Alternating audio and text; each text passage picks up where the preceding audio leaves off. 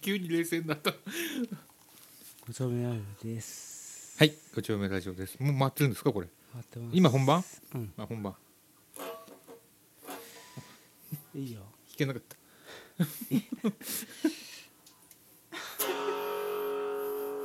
いやあね今日はギターの日ってことでー何や焦ってにゃんにゃんにゃんみたいなね、ううんん、猫の日ですか今日あ今日ケンタッキーの日かな、 おううん、ケンタッキーの日ですけど今日はどうでした、カレー屋さんあーカレー屋行ってきたね、うん美味しかったね美味しかった以上以上 広がんない広げないのねそこねああまあ近所にあやさん今月あのー渋楽行ったのああ行けなかった行けなかったよね今月はね多分ね、ううんんなんか、なんかついついてたうん、あれ今日あたり六ちゃんそこでやってないうんうんぜ全あの然わかんない芸術劇場じゃなくてなんだっけそこの渋谷のあ渋谷じゃねえやああ池袋のうんちょっとわかんねごめんごめんなんで分かんないのかな、えな別にフォローはしてないしてないからそう、たまたま渋谷落語でうん、見てるっていう、なるほどそっかそっかはいあはいそうねはいなんか俺あるよちょっと話してもいいうん、うん、どうぞあのーこの間王様にメールしてみたの、え君はさうん、あの異世界にいるの か異俺世界にいるうん、ちょっといや異世界現世にいるんだけどのえどこの王様あのーあの王様ですようんあのここういうギター弾く王様えの人の人それはなんかアうんンプはつけた方がいいんじゃ ない、そういやいいんじゃない今今いいんじゃない別にそこ重要じゃないからそんなあ王様あったうん王様に越見、謁見しようかと思って王様に来ていただこうかと思ってうんちょっとお話を伺ったんですようんで例えば大学生とかでああいうものに興味を持つ人がいると新井さんは思いますかあークラシックなロックに興味を持つ子たちは20代で一定数いると思いますか思いますね、思いますうん、なんだこれはみたいなああそっから楽器を手にする人たちっていると思います思いますねあ思いますか、うんある程度まあ発信していけばうん、反応する方はいると思う、いると思う100人に1人一人ぐらうい、ん100人に1人例えば5じゃあ5人ぐらいであのーギターの練習をしましょうとかいう王様に誘われたらやってくれる人何人ぐらいいると思いますかあーちょっとちょっとね企画を考えてるんですけど、ちょっとわかんないけど一回その企画をうん、お話しいただけますか例えば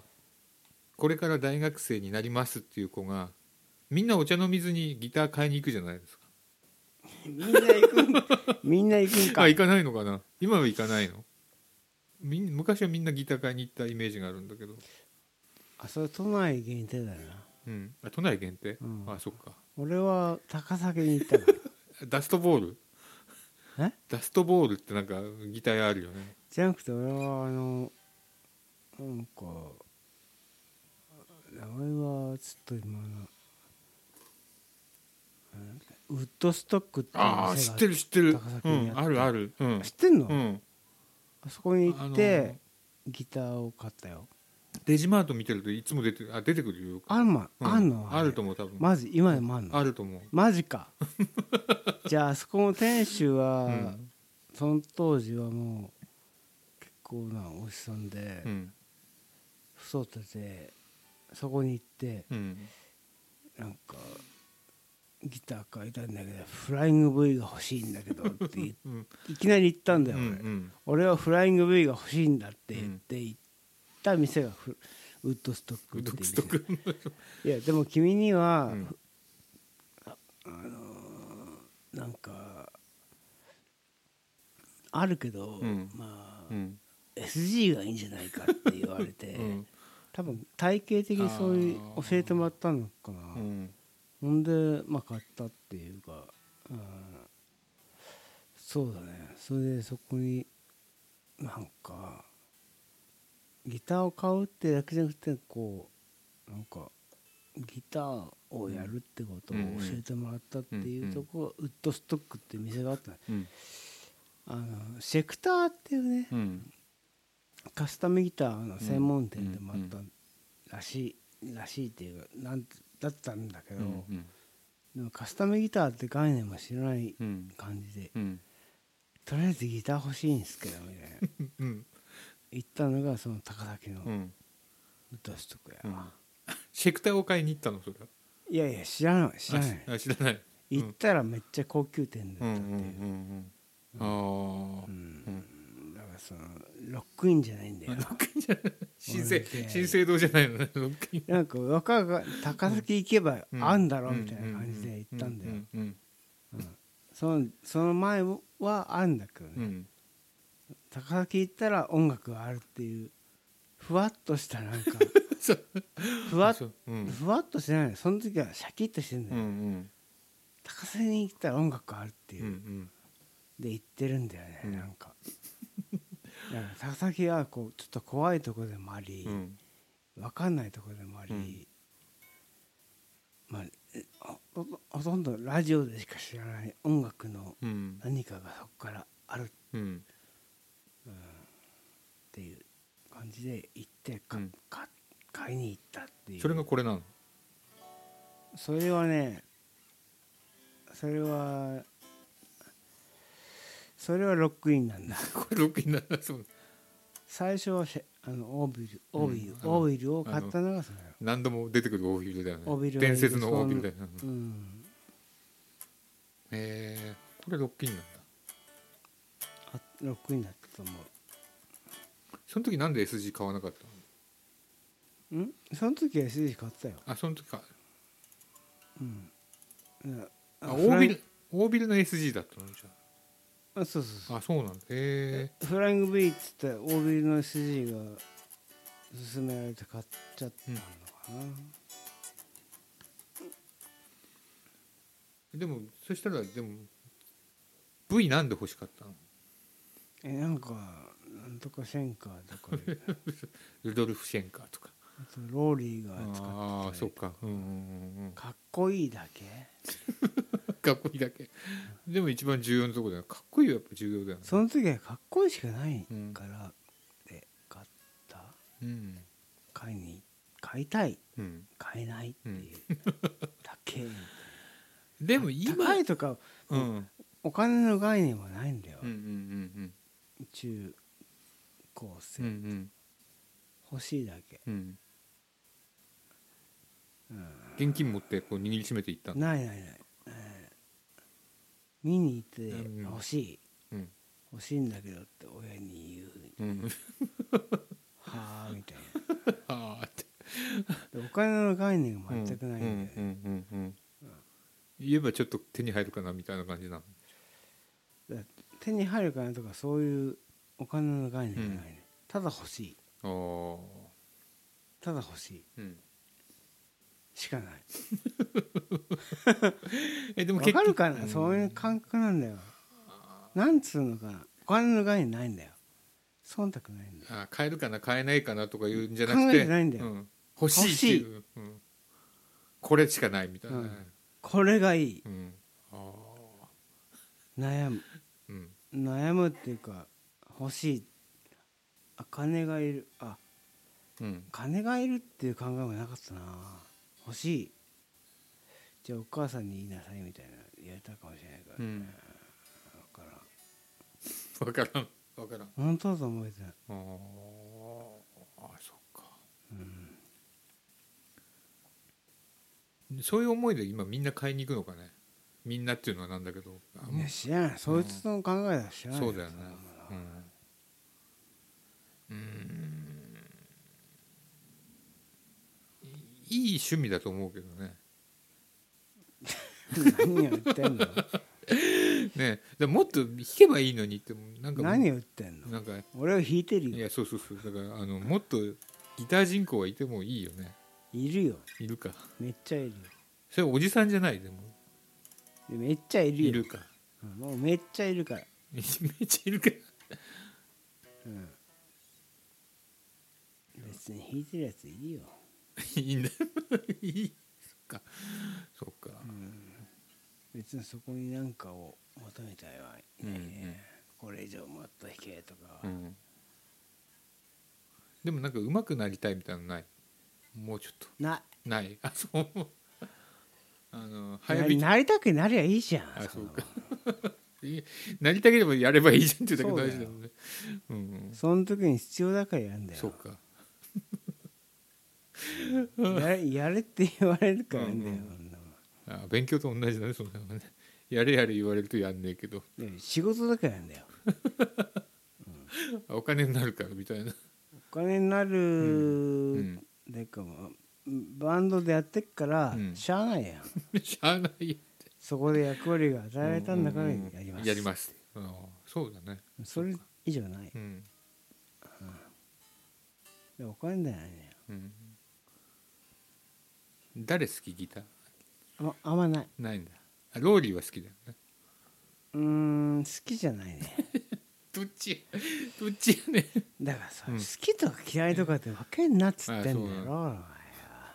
でもうんそうじゃないやんそうじゃないんだうんそこで言っちゃうとさ、うん他がダメになっちゃうじゃんああそうかああそういうことを言ってダメだよなるほ どね誰が好きで誰が嫌いなのそうかあそうそういうふうにこの人のここはいいよねとか、うんあんあんじゃないですかああうん顔がいいとかこのフレーズいいよねとか、うんうんうんこのサウンドいいよねとかってはある、ああそういうことかうん、うんなるほどねだ誰が嫌いとかうん、ないだから誰が嫌いとかっていうのないが世界うがん音楽だよう、んうんそうかそうそう何が言いたいの君はうんなんかあるのなんかギターコンクールとかやるかなはコンクールというのはなんだけどうんなんかもうちょっとこう裾野を広げるみたいなそう広がってるからさ そうだね知ってるギターは広がってるからもそううかやんなくていいやんなくていいか、うんじゃあいじんなくていいなそこはそこはだから自分の中でっていう枠でやってほしい、ああそうか、うんああそうかそうか自分の中でねそこに俺をうん落とし込めんなって いう、うんだからはいゲストとしては行くけど、まあそうかゲストとしては来てくれるの君の中でのっていうことうにんなってくるぐらいのうん世界が広いんですよ、うんギターは、ああそうかうんインナーインナーなのねうんだかインナーマッスル的ならそれはもう出しちゃえっていう感じ、そっかああ俺の中だなってあんだとしたら、うんそれは別番組 でやってやってくれて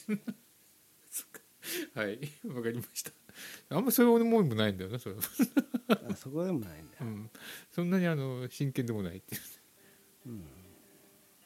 まあ、ちょいちょい出してもらえたらいいんじゃないですかはい ちょいちょいちょいちょいねうん取れてますあ始まっちゃった始まっちゃった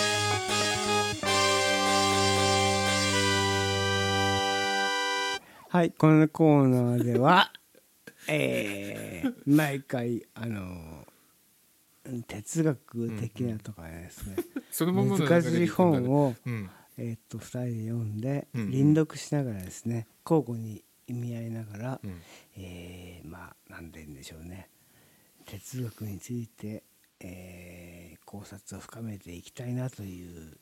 コーナーでございますがなかなかこう読んでいるんだけども深まらないなっていう感覚も持ちながらもまあまあでも頑張っていきましょうっていうコーナーですね。えー、と最近ではですねえっ、とあそうだなヘーゲルドイツのえー哲学者のヘーゲルの、えーえー美学講義」という本が出版されておりましてそれを、えーまあ3巻あるんですけども3巻の全部が500ページずつぐらいあるというまあ大体ざっくりと1,500ページぐらいある本を、え2人で読んでいっているといううん段階でございますが、今日は、えー序論も終わりまして第1章の、えー第、えーまあ、1幕というんですかねそれは前回で終わってるので、まずそれからその後を、えーちょっと語ろうかなという感じでございますね。で前回ですね、うん吾妻さんにその第一章の序論みたいな感じのところを読んでいただきましたんですが、えー、と結構内容的にはですね深い、えー今後の、えーえーこれからの議論にも関わってくる大事な内容がありますので、ここはですね、えー、吾妻さんと私新井とですねえーっと2人で一回ちょっとちゃんとうんあの説明を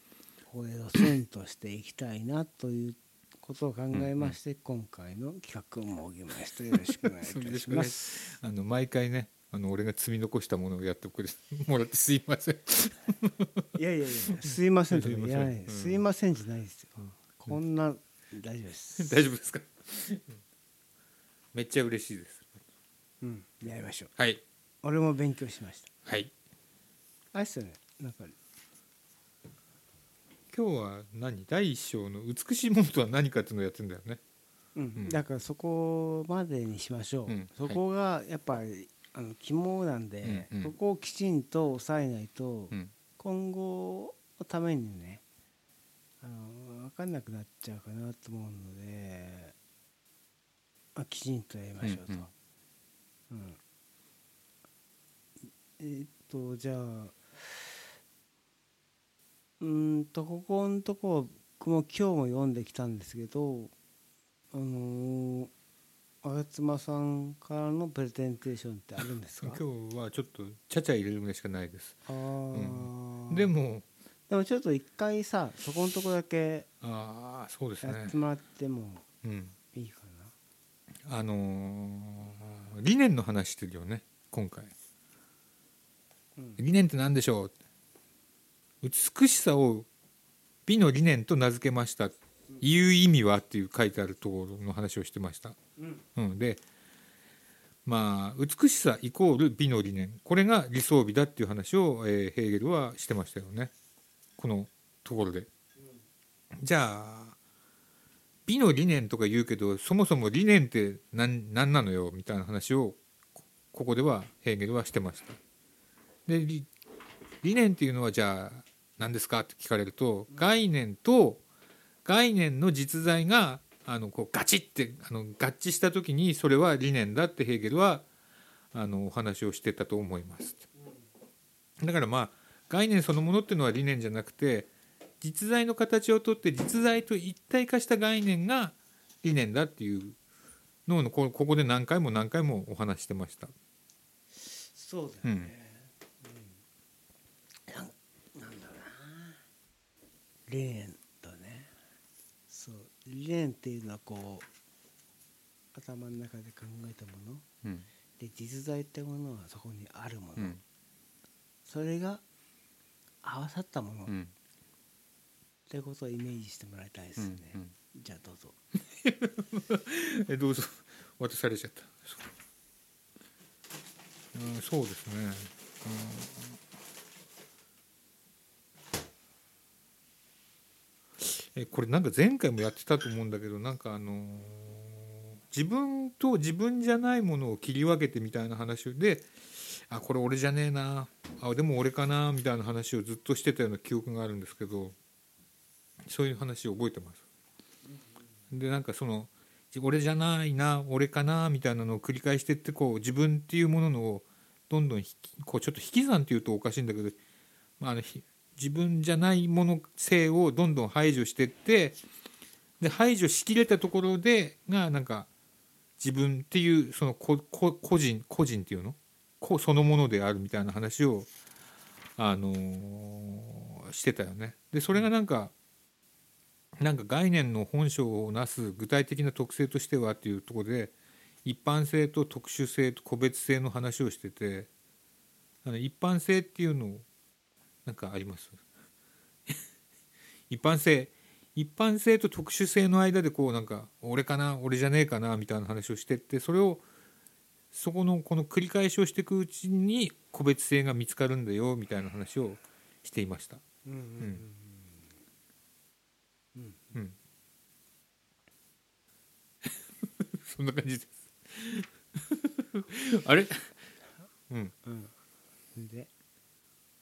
そうね終わりうん大体そんな感じかな あとなんか客観的な話ですだからその客観を手に入れるにはそういうあの繰り返しが必要でうん客観を手に入れるとその個別性が浮き上がってくるみたいな話をまあそれは当たり前だよねと思って聞いてたんだけどこのうんあとは何かな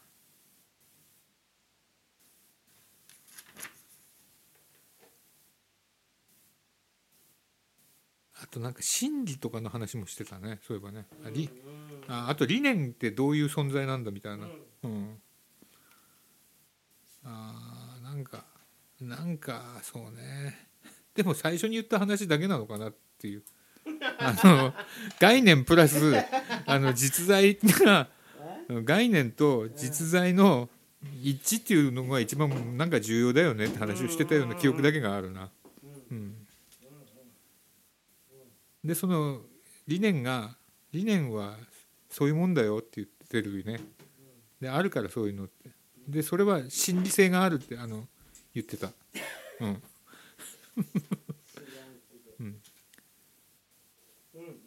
だからなんか私が思ってることと、うん、まあ私が思ってることだけではあの真理ではなくて私が思ってることとあのあるものが一致した時にこう真理になるんだよみたいな話をしてたという記憶がありますね。うん、で まあそんな感じかなその後でなんかあの美の理念って話にななるんでそこはちょっと俺読み切れてませんでした。はい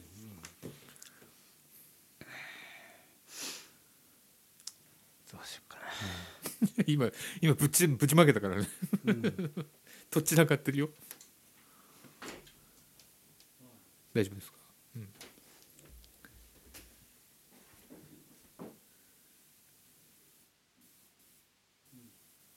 うんうんとか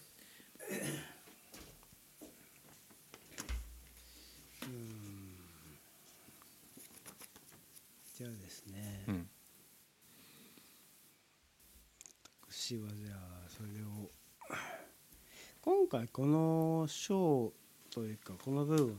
めっちゃ大事なんでうんあのきちんと整理したいと思っているんですよね。うんあの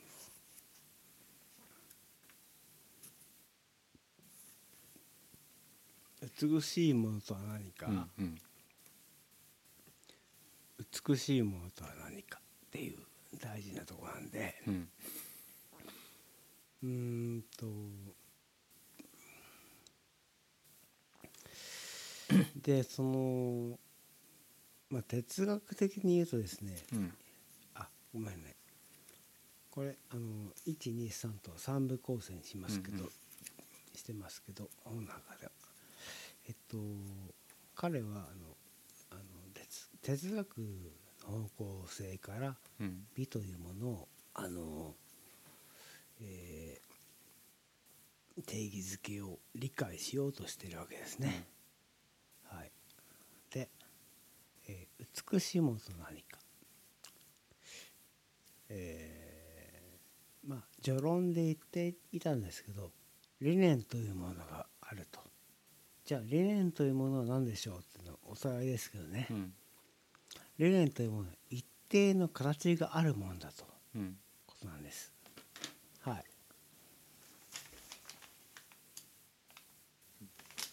うん具体的なものなんだねじゃあん具体的なものなの、うんうん、形がある形がある、一定の形があうる、ん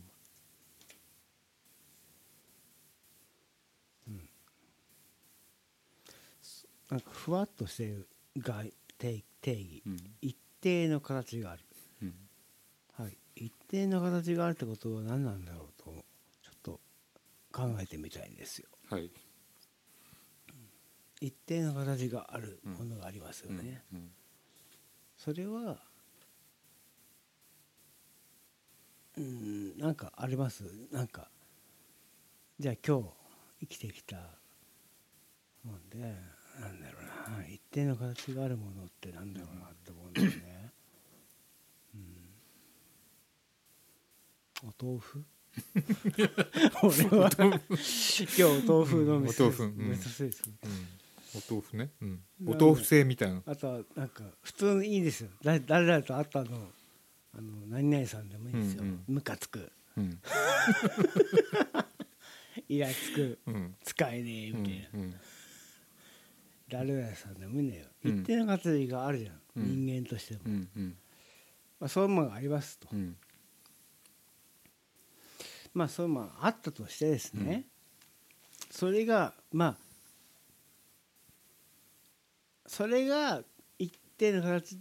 としてあるとして、うんそれが理想的な美だと、うんうんうん、するしてみましょう、うんこれこういう実験だからね、うんここねうんちょっと今大丈夫かな大丈夫現実的にあったものが今、うん、結構ふわっとこう、うんメタ的なものになりましたようん今日実際あった人が理念的にもお豆腐にしてお豆腐でお豆腐がいいおじゃあうお豆腐が、うんお豆腐という概念になりましたようっんうんていう話にしましょう、うんでそれがめっちゃ綺麗な理想美だとしましょう、うんうんめっちゃ綺麗やお豆腐うんうんまあそれはそれぞれの形があるでしょうけうんうどんでそれは理念それは理念なんですようんなぜかということはなぜそれが理念と言えるかというと、うん概念と実在がうん一緒になってるからなんですよ、うんお豆腐がうんお豆腐という形うんお豆腐というその綺麗な側面、うん光がこっちから当たって綺麗になって向こうがちょっと暗くなってちょっと潤ってうんみずみずしいなどのうんそれは一面的なものがうん要素が、うんうんえーいろいろつらつらつらつらうんありますがそれがそのあのものがええーっとそういうそういうものが集合体となったものが概念としてあるうんうんうんうんお豆腐としてあるしそこに実際にお豆腐があるというのが実在であるとうんうんうんそれが合致したのがんお豆腐であるといううん、なんていうかそういう感じそれがお豆腐の理念なんだよねそうそうそうそう、理念、うん理念というのはそういうなんだろうものものとしてあるうん人間が考えた概念として概念とあるうんあるうし、んそれがバチッとあった時が理念とうんなる、うんええええ、それがまあ理念うんだからお豆腐は理念、そうだよねお豆腐目の前にあるお豆腐が理念なんだよねそしたうらん、そんな震えなくていいんだよ、うん震えてうん、お豆腐が理念なんおだ豆腐が理念うんはい僕はねあの中島ラモさんではないから ねあのお豆腐がねあのお豆腐をまあお豆腐をね、うん、飲む魚にして、うんウイスキーを飲んだりはしませんけどね、お豆腐がじゃあ理念だ、うんうんお豆腐さえ理念だ、じゃなくてお豆腐が理念なんです、うん皆さん生きてると思うけどお豆腐は理念なんですうん日常生活における皆さんのお豆腐は理念なんだということを、うんうんぜひともうん理念としてあるものだとして日常生活を生きているからうんあなたは壊れないんだ とあちょっと突っ込みすぎたけ どわかるかなわかるあれがお豆腐だと思えることがうんなぜ、ちょっとここまでいくとねうんで踏み込みすぎないえーっとですねえーっと一定の形まあまあまあまあちょっと戻りますけど、うん一定の形があるお豆腐がうん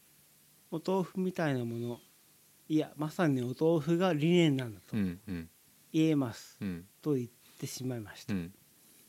さてえーちょっと待ってよとうん概念について説明がなされていないんではないうんうんうんうかんという、うんうんえー質問があるんですが、うんそこについては、えーこれから申し上げますと、自己を貫くものであり、うん実在を自分のもとから自分のものとして生み出すうもの、んうん実在を生み出すことによって己自身を実現しうん己自身となんだこれ 客観的に一体することになるうんそういうものが概念うんだと捉えています、ヘーゲルは。うんうん、わかりますうんなんだろうねなんかてめえが作ったものがうん客観的にお前を手を攻撃してきたりするけどそれも含めてお前なんだよみたいなうんふうに僕は印象を受けましたね、ちょっとこれは解釈なんで、うんさて、えー客観性という言葉が今出しました、うん客観性とはヘーゲルが言うにはうん概念が実在の形をとったものうんです、うんなんか聞いてると当たり前だよねって感じもするんだけどそんなことない、ちょっと待ってうん、はいもう一回り考オッケーえオッケた方がいいと思う、ーうんさて客観性とは、うん概念が実在の形をとったうもの、んうん観念的に統一されていた主観的概念がうん特殊な形をとって独立しうんうんさまざまな要素を持つ実在の違いうんとしてうんうん現れたものです。それが客観性なのうん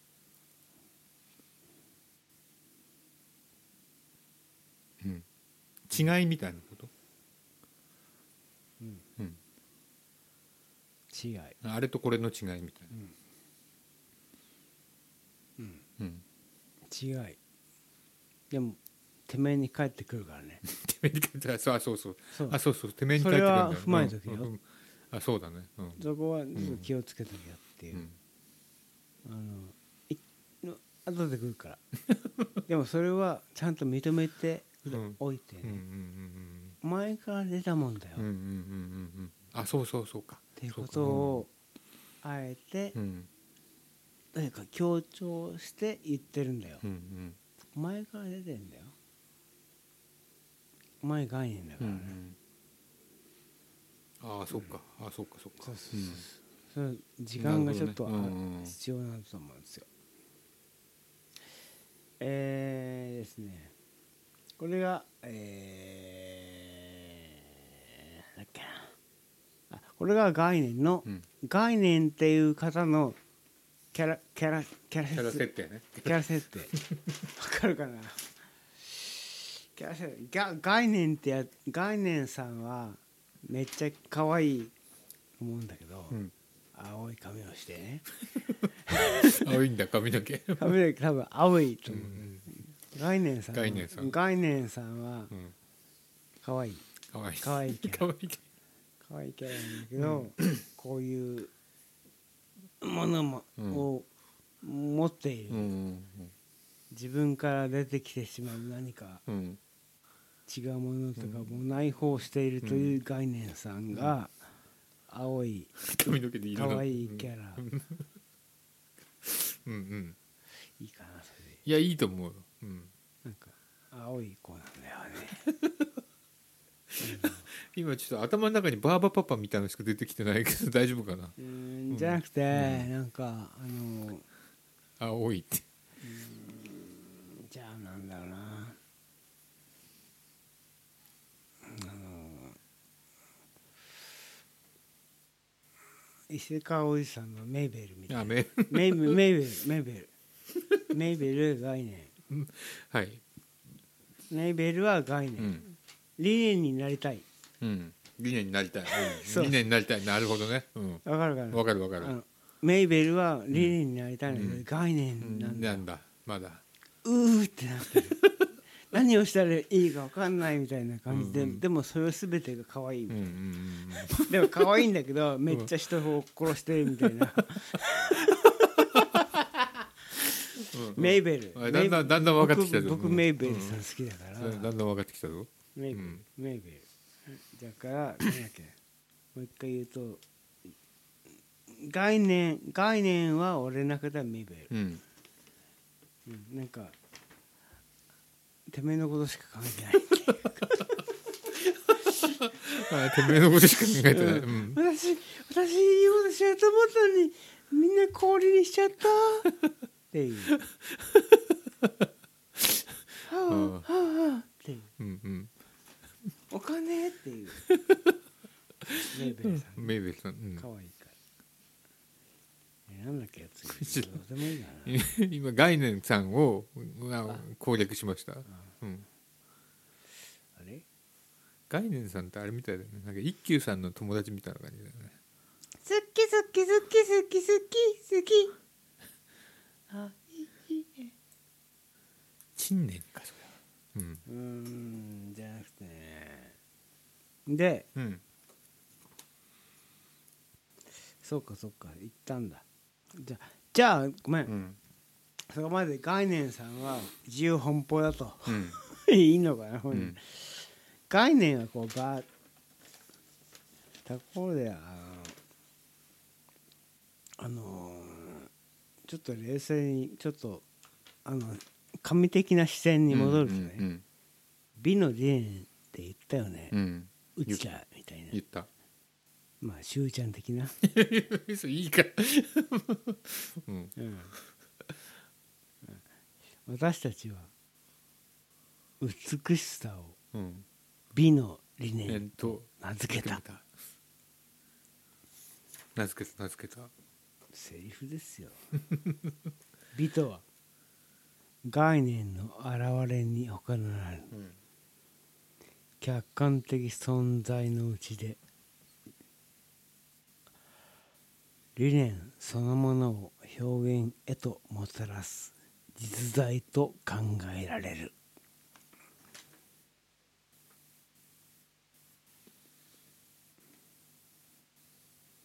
まあわかんないねうん分かんない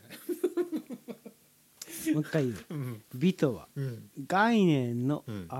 現れに他ならうぬ、んうんじゃあ理念じゃあ、んごめんごめん俺切るとこ間違えたうわ、ん美とはうん概念の現れに他ならぬ客観的存在のうちで、うん理念そのものを表現へともたらす実在うんと考えられるあ概念がねうんうんうんだから美とはうんうん概念と概念の中でも、うんめっちゃその理念表現してんじゃんみうたんいうんうな、ん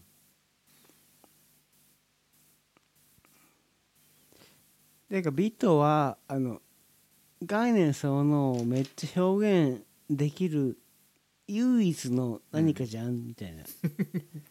そんな軽い感じで何かじゃんみたいでうん表現できる人としてなうんめっちゃ選任されたみたういんうな、んうん美美それが美、うんうん表現できないんだようんうん美じゃないとっうんていう感じあめっちゃ自責だ わ俺俺俺美としてはーうん俺美としては AKAB としてはうん AKA 美さん美さんとしては何かの美という存在があるとして、うん美さんとしてはマジっすかみたいな、うんそんなお前がぐちゃぐちゃ考えたことを一般大賞に見せるもんとしての美とに上っこわるようややれねっていう感じ、うんアウトプットあのエクスプレッションみたいななんか、ねええーみたいな感じでしょそうっていうかお前らがばん頑張るバカって思うじゃんい一挙に俺は俺の美としてをうんそれをの後合わせんじゃねえぐらいの感じうんうんのうん重責なんですよ、うんこれはあみたいはあって言ってんのなはあってはあ思いまって 言すうようん美としてはっ美としてはねうわーめんどくせえなとなるのかてことを言いましうた、んうんうんうんうんどうかしてんなこいつなどうしたいやいやどうしたの俺じゃ俺じゃんだ、俺じゃんだ俺じゃねえんだヘーゲルが言ってえる言ってんだどうしたってう俺に言うなうんどうかしてんだ、うんこいつどうかしてるうん誰も分かんないと思うんだよこの時代多分、うんだから俺が言ったっていう言っとくからみたいなそういうことかいや言っとくからじゃ彼らに誰も言ってないんだよ、うんあそうかうんあ俺らが考えたーうんだけだろうんううな、ん俺思うんだけどみたいな世界超プリミティブな感じするんだよああ原始そう人ね不不なんだよね、言っときゃいいんじゃねえようんうん金入っからなそうかうん原稿料入ってくる一文字いくらみたいな世界か大体平流書いてないからな そうだね俺弟子だ ろ弟子だからね多分弟子がねこれあれと思ったんだうよ、んまあ今はいいんだよいいねそういいんだうんまあそこまで行きましたよ、はいだからうんそういうことで言うと美というのはね分析的な考えを持って分析捉えることはできないということになります。うんわ、かりますかねこれね。分析的というのはですね分析的な思考分析的な学問分分析的な、えー研究方法っていうのはですね、うんうん一個の事象がありましてそれをあらゆる方向からあの捉えていくっていう手法なんだから、うんそれは分析的っていうのはこれをこれこれはねうんこれはこれだよね、うんこれはこれだよねはいこれはねこれでしたよね、うん以上でえっとそれぞれに一個の事象を分けて説明するだけのうん学問であるよね、うん統合しないよね、うんうんまあそれはそれぞれになんかあなんかあるような気がさせるけど物事の本質捉えてないよね、うんそういうこと一そうい般うことううんんそれそれ分けただけじゃん,、うんうんうん問題一個の問題分けてうみんただけじゃね、うんみたいなことをめっちゃ批判してるのがこの後に続きます、うん以上以上それはわかるようんわしでもできるわっていう だからさ天界寺武道会なわけよこうれ、ん天下一武道会うんうんタオパイパイみたういんな、でそういうやつもいたわいたわねっていうの一応言っとくんだよ、うんイタリアにバカがいたあそうそうそうそうイタリアにバカがいたけどそこに突っ込む、そこにね時間を割く必要ないんだよ、うんそれ俺はめカントがやってっから俺めっちゃめっちゃそこ読んでためっちゃそこはそれわかるけどそこは本質じゃないんだよよ本質じゃないんだよねそうそうそうそこは関東がやってっからいいかなみたいな、うん関東まああんまよくないけどまあそこそこやってっからいいかなみたいな感じで、うん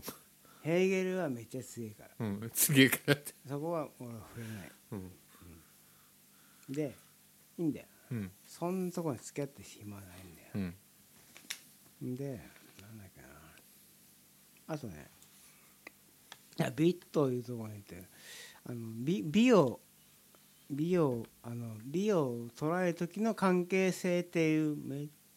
ちゃいいとこに突き進むんだわこの後うんでえっとね見る側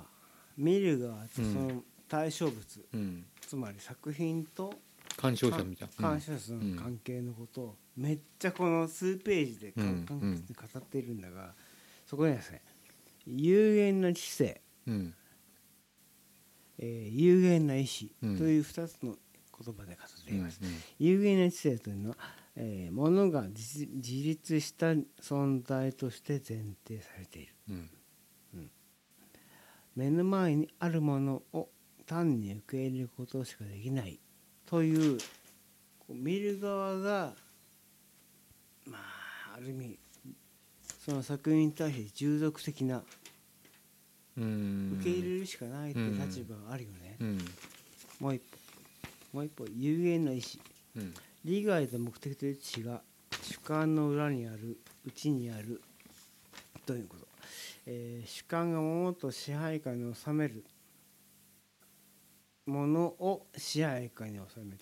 だから見る側が全部それを決められるんだっていう立場があんだっていうことうんうんうんをこの時期に言ってるんうですよね、んまあ極端な例だからうんじゃあどうですかそれでは捉えられないうんと思っているんですようんヘーゲルはそれでは美というものを捉えきれない、うんなぜか美というものは最初に言ったようにあのーあのものそれ自体で美とは言えない、見る人がいなきゃ美とは言えない、うんしかも見見る人がそれに対してあのー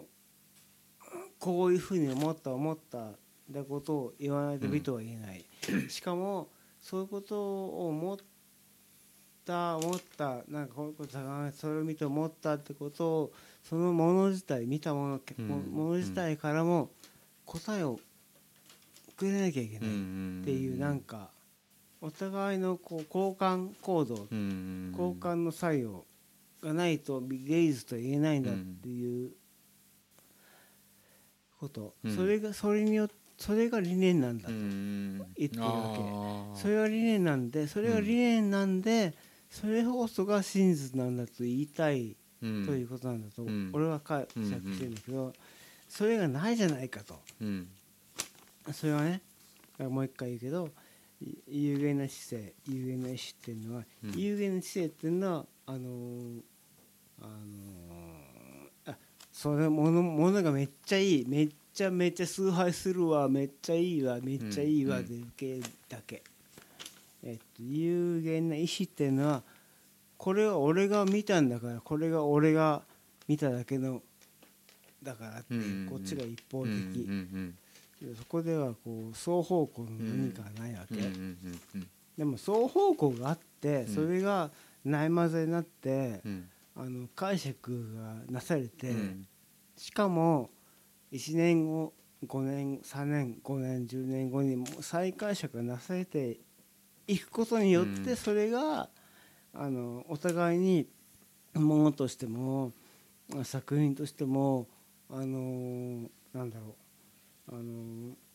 うんなんだろう美というものとして作り上げられていくんだよっていう。うんあの天皇がなされているなっていう意味では、僕はそのヘーゲルのこの考え方めっちゃいいなって思ってういんる、うっんうんてことを思った。で最後にですね、うんえっとこの章では最後にヘーゲルが言ってるのは客体を美しいものと見てまた客体が美しいものとして存在するには、うんえーこれまで俺が言ったねう上記の、え2つの視点が統一され主観双方のあ主客双方うのん一面性と有限性と不自由が発揮されはなりませ、うんんまた、えー美の概念と美す美しい客体と美の主観的鑑賞がうん自由で無限なものであるからこそうん美の領域は条件付きの有限な関係から解放され理念と真理の絶対領域へと上昇していくのですと、んこう書いてあるわけですうんね、うんうんなんでぐちゃぐちゃってしちゃうのでも読んだからもういいんだよそういうふうにヘーゲルはちゃんと言うっていうのうんをね言ってました今の話あの一般性と特殊性と個別性の話みたいなのとつながってるじゃないな、うん、んじゃあちょっと一回休んでいいですか、うんはいいいっすよちょっとこれ一回閉じて、うんもう一回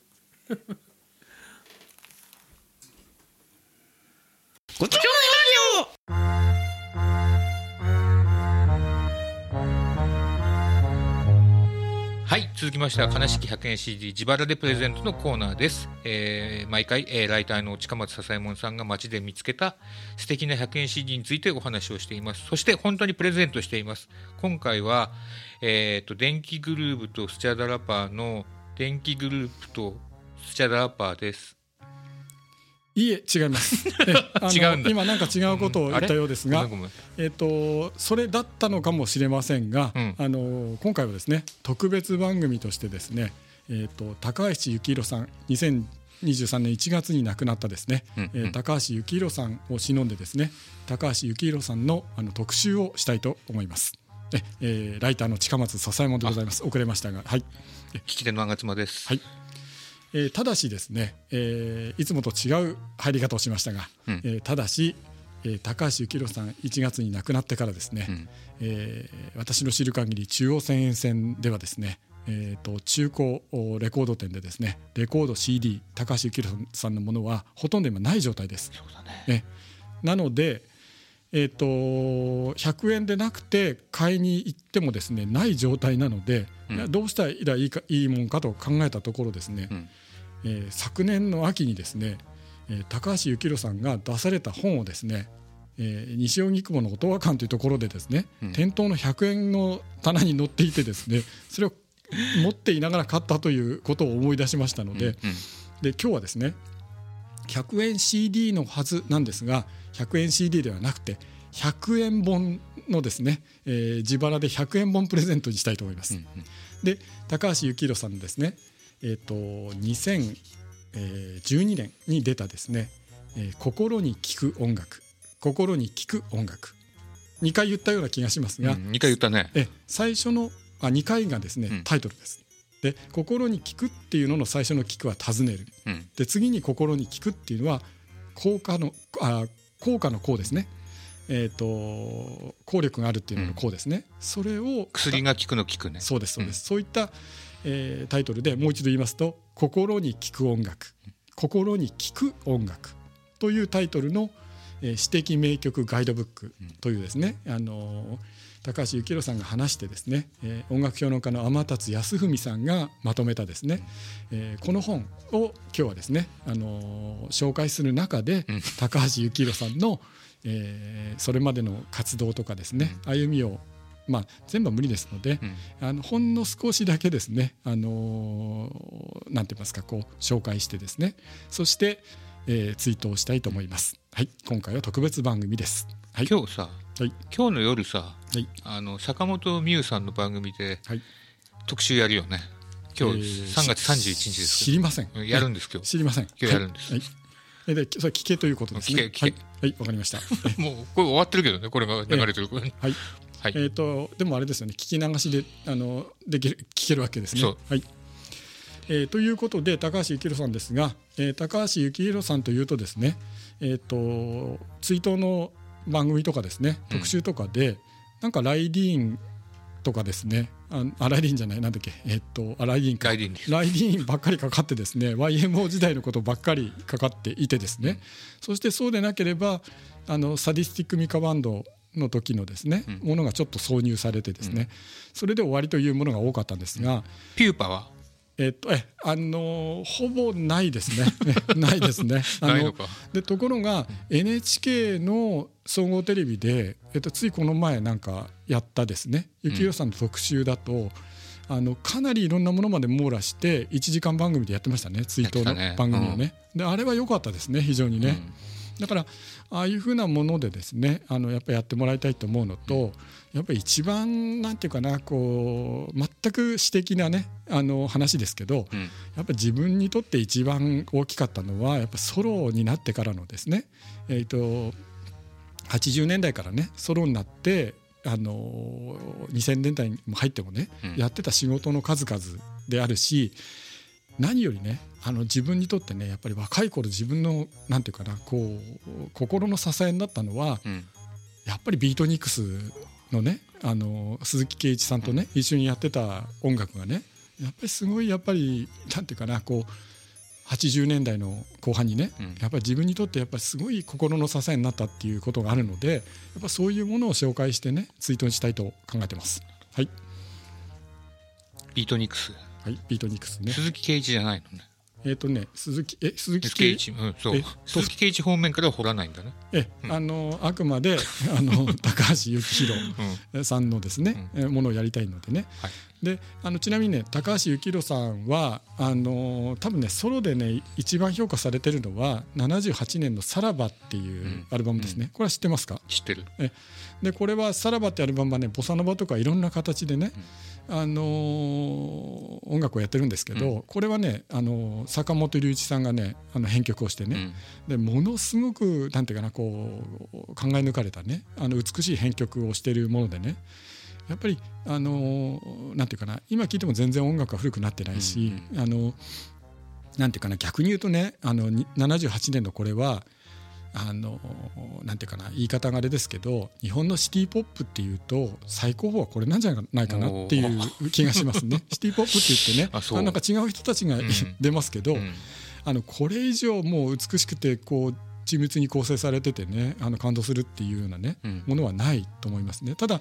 あのこの時点ではねあのソロで音楽的には本当に素晴らしいあのものだったんですが、あのーお言葉の歌詞の面でね、うんまだあの詰められるものがああるうんあるのかなっていう気がします。ただ幸宏さんはね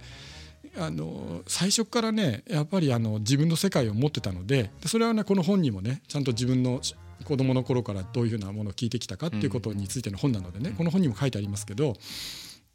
やっぱりあの幸宏さんはね最初から変わってない。あうんの本当にね70年代の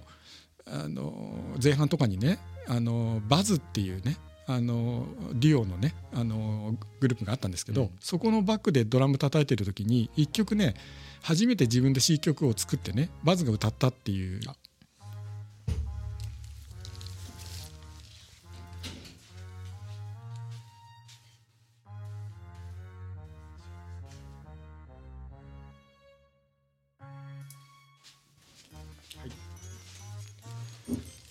はいよろしいでしょうか、えっ、とね、はい、おかえりなあさい。のはい、うんえっ、とそれでバズねバズ、はい、あのえっともう一度繰り返します。えっと高橋幸宏さんはえっと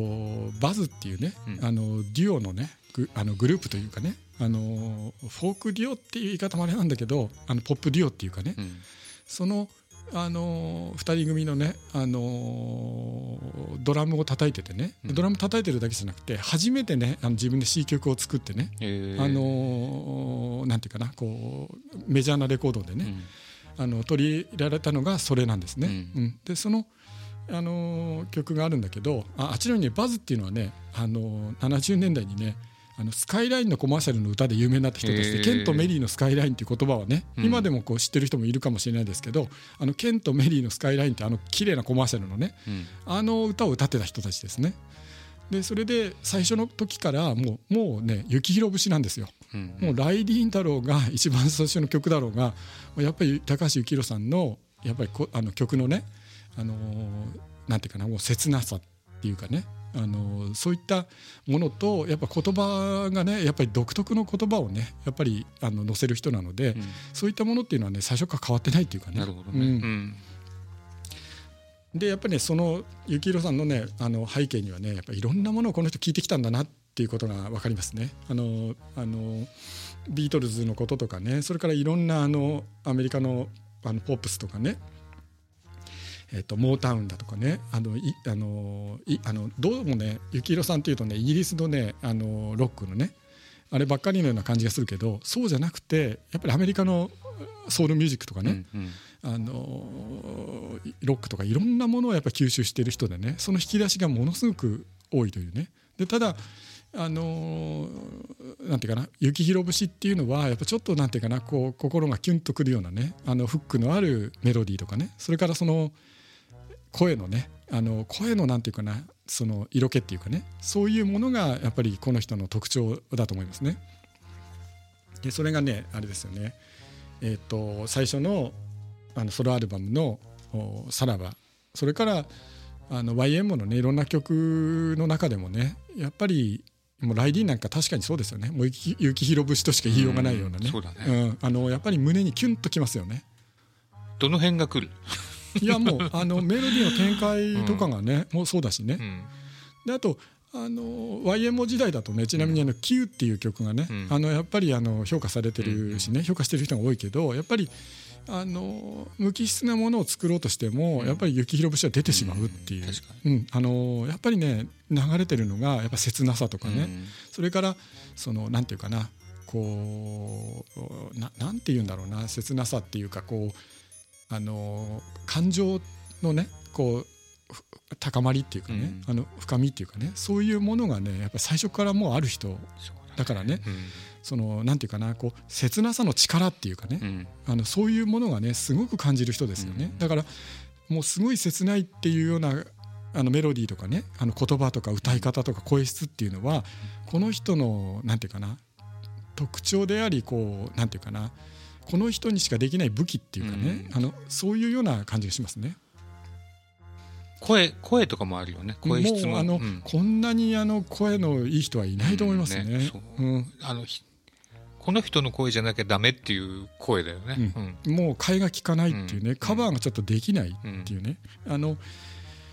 そあのそういうものがねありますねそしてあのやっぱりねあのこれは強調して言いたいのはねあの2つあってね1つはねこの人のソロの時代というのはね、あのやっぱり相当いいものをあの作ってるので、うんやっぱそれをね発表して発表っていうかあのそれそれを評価していかなくちゃならないということですね。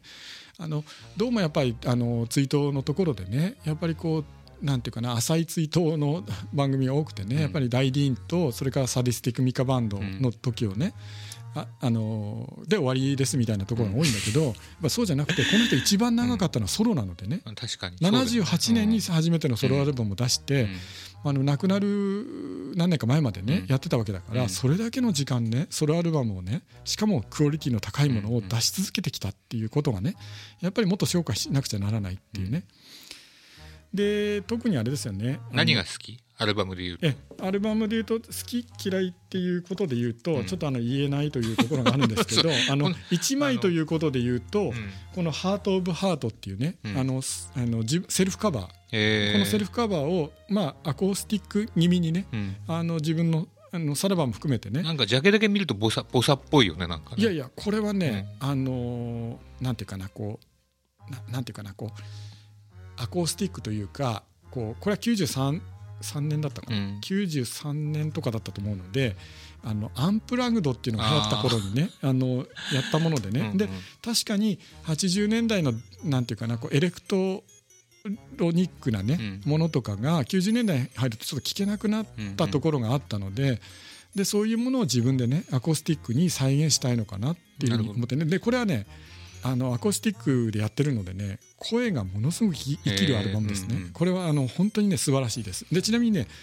あのーこれねうち2枚ありますあの1枚があのどっかに行っても大丈夫だとかうんうんうんあの CD っていうのはねあのこのポリカーボネートがダメになる可能性があるのあでそれあの人体で大事なところが2つがあるみたいな、そういう話うんあのまあいやそういうまあそうしておこうま あそうねあのとにかくねあの2枚持ってるぐらいのね、うんうんあのものでねこれえ多分一番聞いてます。うんあの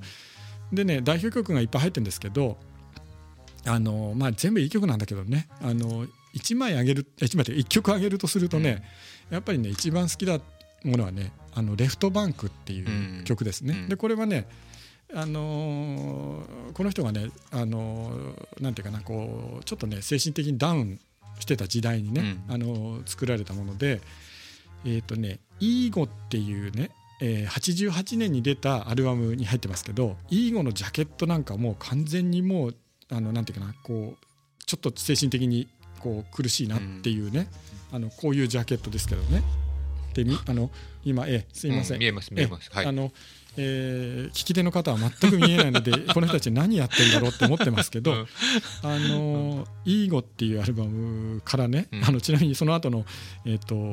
90年のね「ブロードキャスト・フロム・ヘブン」からうんその次の91年の「A Day in the Next Life」っていうあたりまでは、うん結構ねダウナーな時代のものなのでねちょっと重かったりするんですけど、えっとこの頃のものが一番よく聞きましたね。えーで特に「イーゴ」っていうアルバムにはに入ってるね「あのレフトバンク」っていう曲はねやっぱり88年でやっぱり学校出て働き始めてね、うんでバブルの頃で、もう社会に対して自分が違和感感じて出た頃うんのね、あのやっぱこういうものを聞くしかない っていうかねあのものでねであのちなみにね「レフトバンク」っていう曲はね鈴木圭一があの詩を書いてるんですけどあのそれここソロのあれ曲じゃないのうんとねソロソロですソロなんだソロですけど、うんえーとね、これ後で言おうかと思ったんだけど、うんうんあのこの時代ビートニクスっていう鈴木圭一とのユニットうとソロがちょっとあのこうなんか混じってるえー感じなので、あそううんなんだそれであの「レフトバンク」っていう曲をね、あのーあこれね「レフトバンクね」作詞鈴木圭一作曲「ザ・ビートニクス」ってあるのであ2人で作ったのかなっていうねでね、あのうーんでもソロ名義でリリースされてんのそれえー、とそうですねあーそうなんあだのソロの、へえーー、と88年の「イーゴ」っていうソロアルバムあそうなんだの中に入ってるっていうねでねあのこれ重要な曲なのでね、あの知ってもらいたいと思うんですけど「えーレフトバンク」っていう曲はねやっぱりねあの何があのなんていうかなこうグッときて心に引っかかったかっていうとこれはね歌詞の中でねやっぱりこうなんていうかな時の流れとかね、うんあの人間はどこから来てどこに行くのかみたいなね、うんことの中で、えっと、川の左側をねあ川川沿いにねうんやっぱ歩い歩きながら考えたりねいろんなことをこう自分の中でね過去のこととかいろんなことを考えながら歩いてるんですよね。やっぱりあの左側を歩いてるっていうね、でこれあのおそらくねあの多摩川かなって最初思ってたんですけど、うんこれひょっとしたらそのもうちょっとあれな目黒川とかそういったことかもしれないななんて思いながらじゃあね荒川では ないのいやいやあのこれはね鈴木圭一はね羽田の人なので、ねあそっかうん、だからそういうようなあところでねなぜかっていうとゴミの山と錆びついた船があるだけとかっていうね、えー歌詞にあるしねでやっぱりこうおなんていうかなそういうねやっぱ羽田で生まれた人のお言葉なのかなっていう生まれ育ったね、で、えっと何しろねここでね「あの僕は歩く」とかって言いながらねあの過去のことをこう思い出しながらねあの歩くとかねやっぱ君「あの君」とかっていうラブソングの形にはなってるんだけど、うんこれ全然「君」がなんか神だとかねうんあのそういうようなもの をね想起させるものででなおかつねこれ一番ねこれ自分であーって引っかかったのはうんこの歌詞の中の「最強の敵は自分の中にいるうん最高の神も自分の中にいるはず」っうんうんていうねそういう言葉に引っかかってでなおかつあのー最後はね最後の歌詞がね「つぶやいて泥で顔を洗う」っていうようなねうんあのーなかなかね鈴木圭一独特のね、あの深みのあるね哲学的な詩がねやっぱり、あのー高橋幸宏っていう人のね、うんあのーメロディーと言葉でうね、んあのー歌われるとやっぱりすごいやっぱり迷いのある青年にとってはねうんやっぱり心にものすごく響いてねあの自分の中でやっぱり何度も何度も聴いてねあのーこれを聴いて前に進もうとかっていうような曲になってたっていうね、あのそういうふうにねあの高橋幸宏っていう人の曲は特にねあの鈴木圭一が書いた詩っていうのはものすごくやっぱりいいんですよね。うんその後もあのなんだっけ、えっとクリスマスあのタイムインなんだっけな忘れちゃったな。 えっとねえっ、とえっ、とですねその三部作のところのえっ、とですねえっ、とすいませんちょっとであのい出にくいんですが。えーっ、とね「A Day in the Next Life」っていうね、うん91年に出たアルバムの中で、えーっ、とお「クリスマス・デイ・イン・ザ・ネクスト・ライフ」とかね、うん神を忘れて祝えよクリスマス・タイム」とかね、うんそういうような曲の中でねやっぱり、あのーやっぱりねすごいやっぱ宗教と人間とかね、うんそれから戦いをしてしまううー人間とは何かとかね、そういったことについて歌ってるあのー鈴木圭一が書いた詩とかねあるいは自分で書いた詩っていうのがねすごいいいんですよ。うんでだけどその後ねやっぱり自分で書いた詩は重いのかなっていうふうに思ってねでそれで職業作詞家の森幸之丞だとかね、うんそういった人たちに頼むようになってねあのポップになっていくんですけど、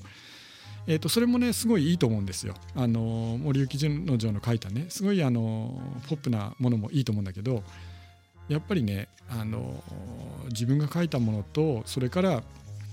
あの鈴木圭一の書いたものはね特にいいかいいなっていうふうにね、あの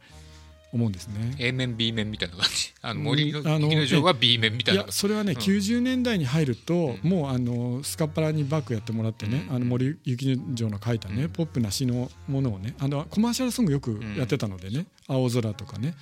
あのそういったものをやってたのでそういうものもねすごいいいんですけどただあのやっぱりね80年代のねあの鈴木圭一それが自分で書いた詩の曲っていうのはねすごいやっぱりこう深みのあるうものがねやっぱり多いなっていうふうに思うんですねだからレフトバンクなんてその代表ですよね。うんでねあそうですねでビートビートニクスのことで言うとねあのビートニクスだとね「ちょっと辛いんだ」っていう歌がね、うんあのすっごいやっぱいいんですね。えーでこれは何がいいかっていう俺と無理してねビートニクス聞こうと思ったんだけどね、あんま入ってこなかったんだよねあそれはねあのうんビートニクスはね、あの最初のビートニクスはねものすごく聞きにくいです、あのちょっとね無理かもしれないってういんうね、でなそんれかね入らなかったんだよね、でその後のビートニクスもあのーなんていうかな少し聞きにくいところがあるなっていうだから一番ビートニクスね聞きやすくって、うんでそれであの自分がねやっぱり若い頃にね、あのー聞いたのはやっぱりそうですねイーゴが88年ソロアルバムのイーゴが88年だったから87年のね、えー、とビートニクスのね「イグジッテンシャリスト・ア・ゴー・ゴー」っていうね、うんビートで行こうっていうね、うんこの2枚目のやつがねやっぱり一番聞きやすくてねあそうあの雪広節がものすごく出てるっていあう、うん、これはねあの聞かなきゃダメですよこれダメかダメかだダメですねこれはねでちょっビーと,、トニクスさ、うん割と最近出てたよねもう一枚ねえーとね、もう1枚じゃなくて、うんあのビートニクスっていうのは、えー、と1枚目がね、えー、とこれはあのエレクトロニクスで出たのが81年で、その次に2枚目のねあのビートであのエグジスエグジッテンシャリスト、うんあ55がね、うんえー、と87年に出てその後よあの幼児山本のあのなんだっけファッションの、うんあのファッションショーのここれ、うんあのなんだっけ、えー、と BGM 作ったりとかしてたんだけど、えー、と2001年にビートニクスが、えーの MRI っていうねこれ MRI のことを歌ってます よねあののの脳のねうんあのあれのねでその後えっ、とねえっ、とねなんだっけなえっ、とあとね2枚出してるんですよねそうだきよねきゅうそうそうそうにうんとねに2011うん年と、割と最近出たの聞いたような記憶があるんだよね、えっ、とね、あえっ、とね最近ねあのすごい最近出してるのは、えっ、とねエグジッテンシャリストあシェイシェイっていうねの がねあのシェイシェイっていうのはあのあれであのなんだっけおそ松くんうんの嫌味のね、うんシェイシェイですけどあれが2018年に出あそうてだよねでそそうそうの前に2000うんとねどこだっけな2011年にえ「ラストトレイン・トゥ・エグジット・タウン」っていうね、のも出てるのであの結構ね出してるんですよ。ただねあのあのちなみにねあの話がどちらかっていうのです けど、あの話がどちらかって一体何を言ってるかわからなくなってるんですけどねあのえーとね、ビートニクスっていうのはもともとねあのビートニクっていうねアメリカの50年代のビートのことでね、あのーなんていうかなこうそれであのこう名前つけてね、うんやったはずなのにやってる内容があの例えばね「イグジッテンシャリスト」あ「55」とかっていうね、うんイグジッテンシャリストっていうのはあの1枚目のアルバムがねえっ、となんだっけな2枚目のアルバムがイグゼイグジッテンシャリストは55だし、えっと1枚目のアルバムが、えっとイグゼッテンシャリリズムっていうね、うん出口主義っていうねあのもので最初の12枚のところはねビートニクスっていうことでビートニクだって言っておきながら言ってるのはあのやっぱりね実存主義のねあのイグジあのイグジステンシャリリズムねうん。実存主義フランスのねあのサルトルとかのね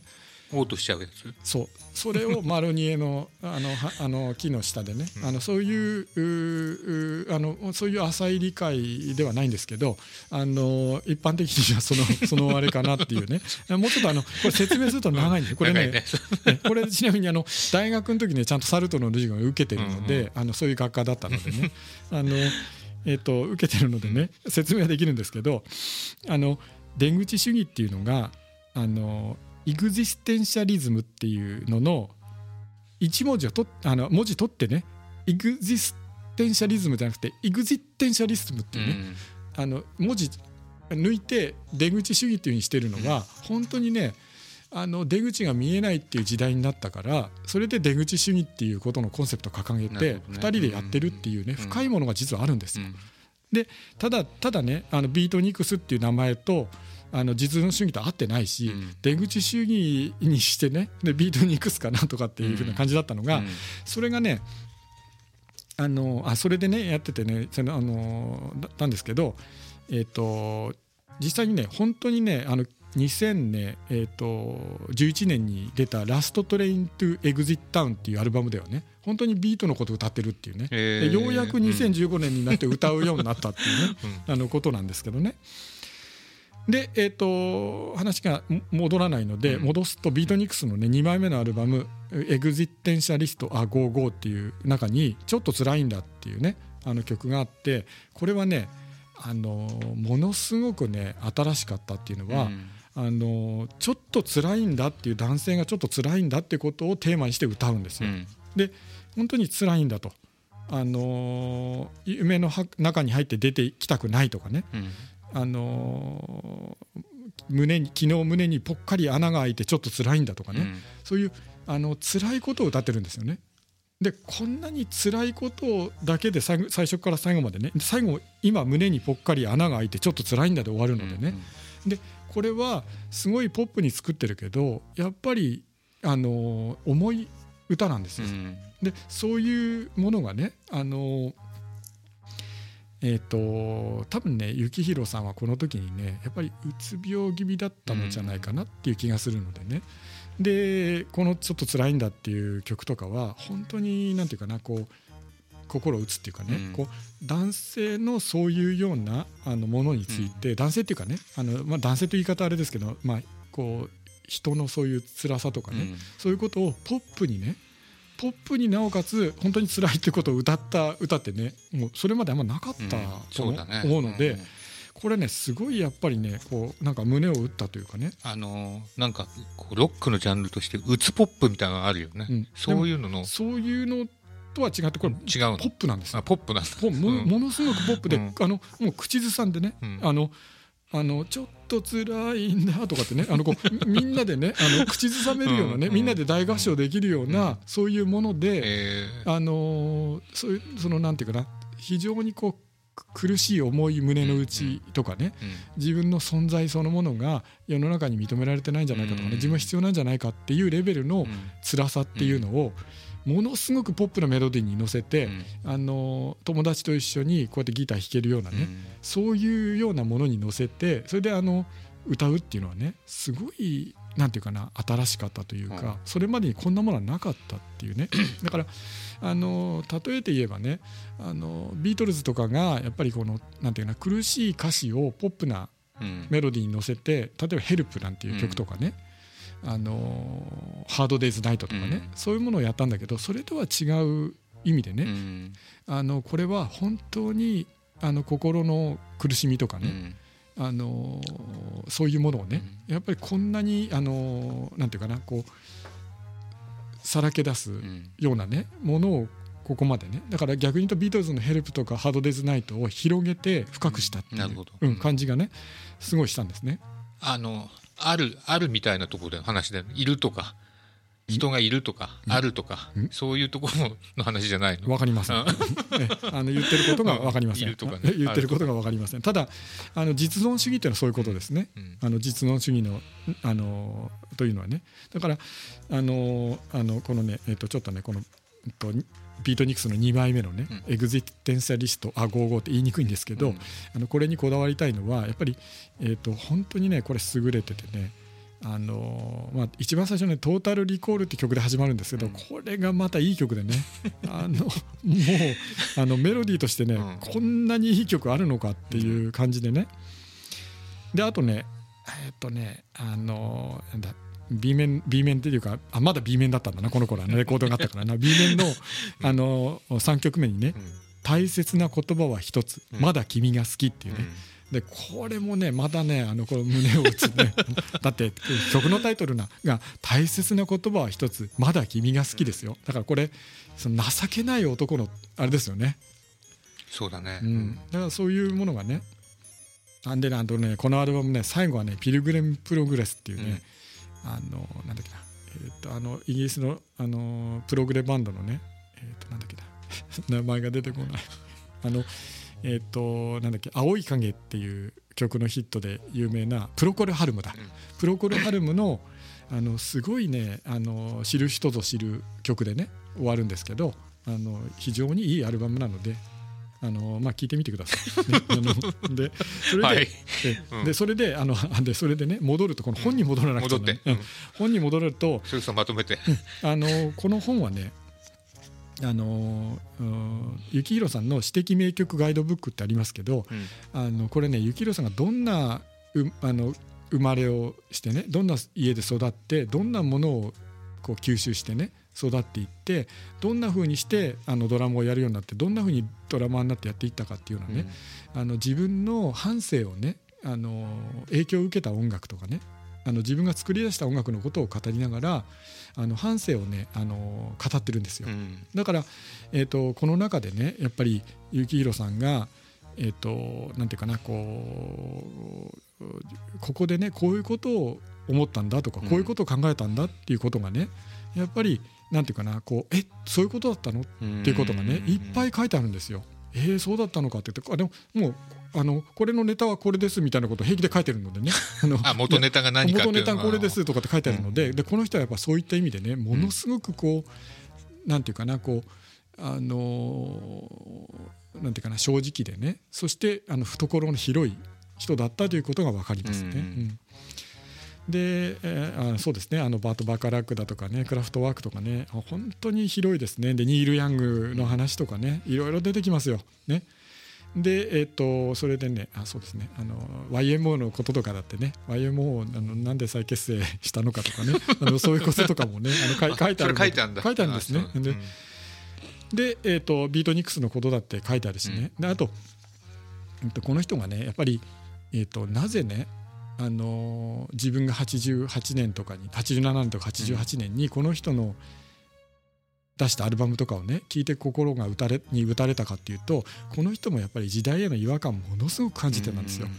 あの80年代の初めになったらねやっぱりあのなんとなくクリスタルの時代になって ねあのものすごくやっぱりこう日本の状況は嫌だったとかね、うんあのバブルになってね嫌だったとかねそういうことがね書いてあるんですね。うんでそれでその中ででもやっぱり自分が作り出すのはあのいい音楽をね作り出していくしかないなっていうようなこととかが書いてあって、あのーすごいね、あのーなんていうかな高橋幸宏っていう人が本当にどういう考え方でね音楽に向かって音楽どういう考え方で音楽に向かっていったか、うんうんどういう音楽を身につけてねあの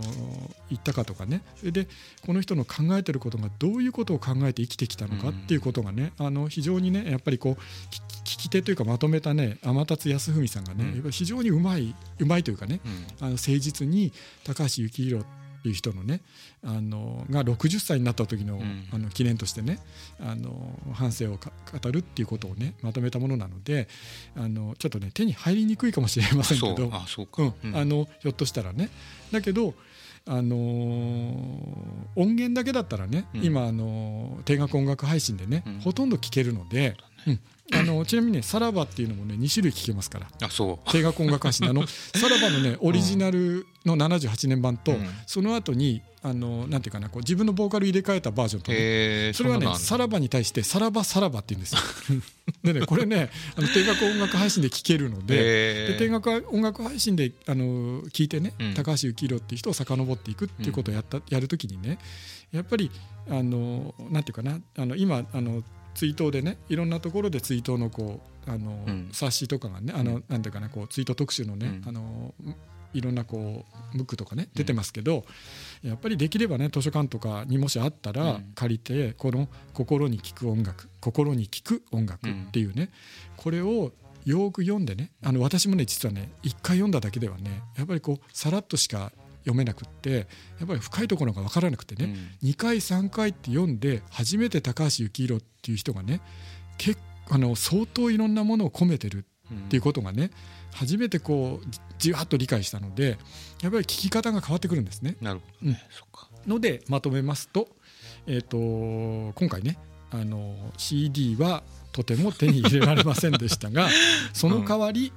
えー、と去年の秋に西荻窪のあの音和館っていうね、あの古本屋でねあの古書店で、うんえー棚のところにねあこのちなみに音和館ねあの100円外の100円の棚ねものすごく優れてますあのびっくりするぐらいいいもいい本があるのでね、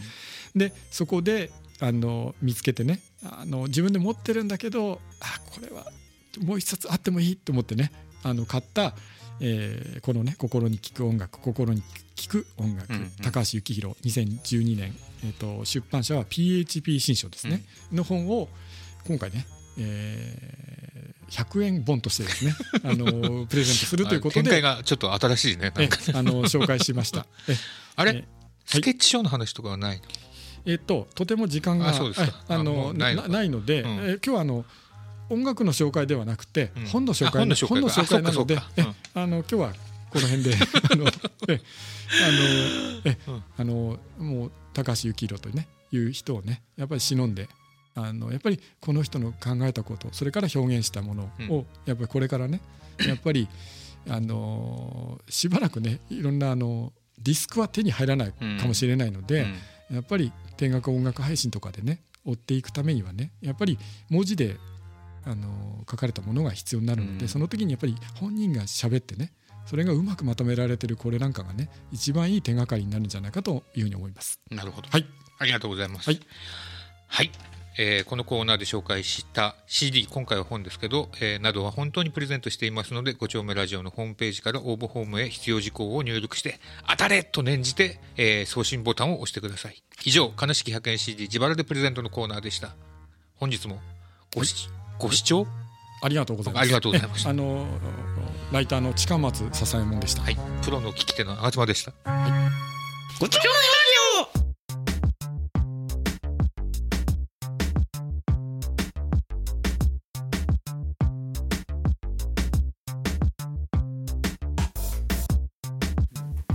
まあいいでしょう でもバカえ何自分の理解ができなかったから今自分に言い聞かせたまあいいでしょうね ああヘーゲルね、うん、なんかヘーゲルも悩みがあったのかねこれねやっぱあそれさっき俺が言ったでしょうんこんだけ長い文章書けるとか ねうん暇なのかああでもひ豊かってことだよねそれはな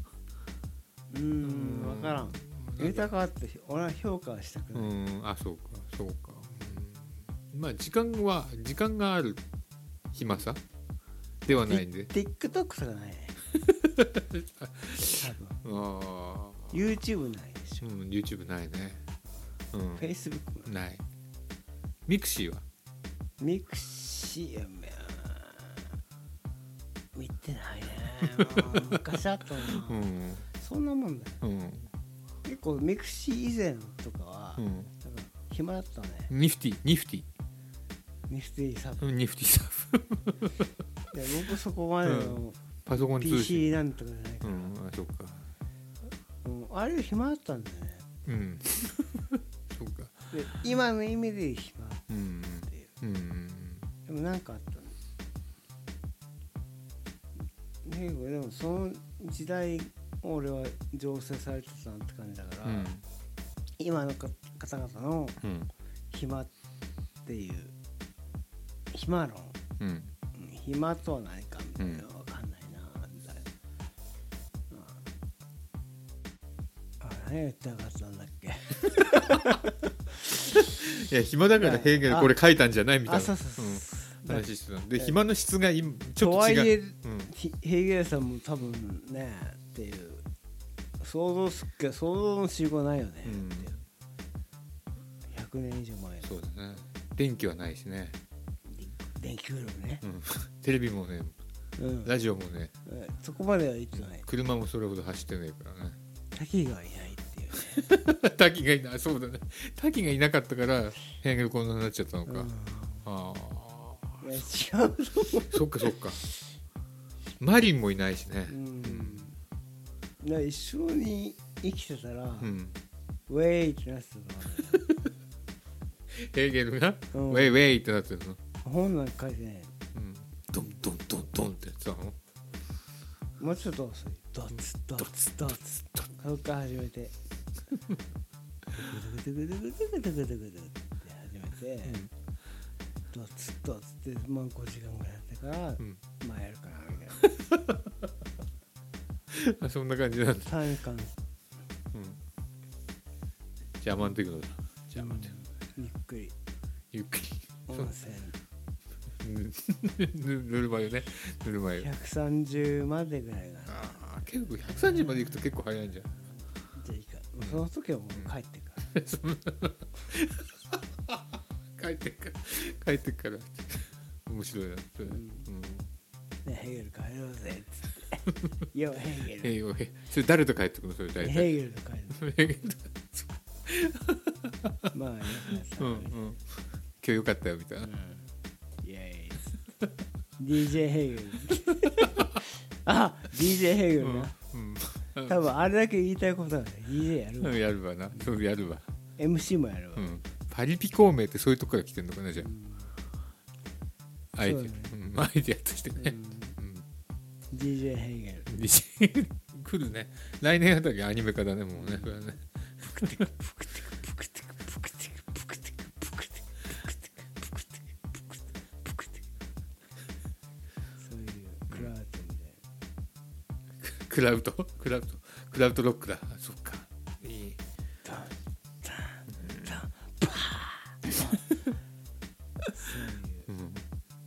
そういう、うん、ヘーゲル呼びたいね呼びたい召喚いた子だいた子ね俺はヘーゲルだみたいな のいあそんな感じじゃないしもっとかっこいいよやそうか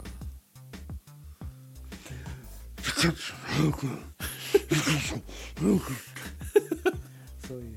う感じか そうか 今なんて言ったんですか全然わかんないうんグーテングーテンって言ってるグーテンタークで今いた子を呼んあで読んでるのねいた子を読もう ヘーゲルがこう降りてきたんだね今ね、うん降りねえよ いや降りる降りるあれみんな降りてるからあの本物が来てるよああのあのさんみたいにはあっつってあーだいぶまとまりのない話になってきた カメラが見たカメラがうんあ仮面ライダー見てないえー見てよ見たの見たと思って振ったのにうもうんいやもう全い然いわ全然見てないわ見たくないねうんちょっとそうねちょっと見ないかもな「トップガン」見たまた今かかってるらしい見たよもうあそっか そっか言ったかそれめっちゃ見たよ最初あそっかそっか「トップガンね」俺「トップガン」今やってる今やってるってこの間聞いてさ見に行こうかアなマプラあじゃなくてなんだっけなんとかショーこの間やってたじゃん年度末だからアメリカのあの映画ショーみたいなやつあれで受賞するだ受賞しねえだとか言って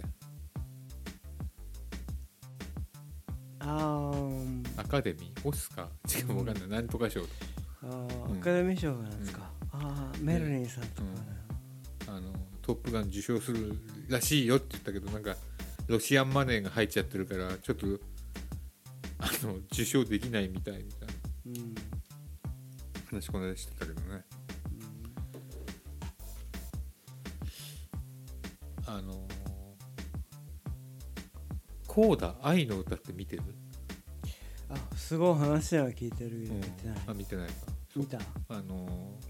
見たんーですよって話をしてうんそる、う見たんですよ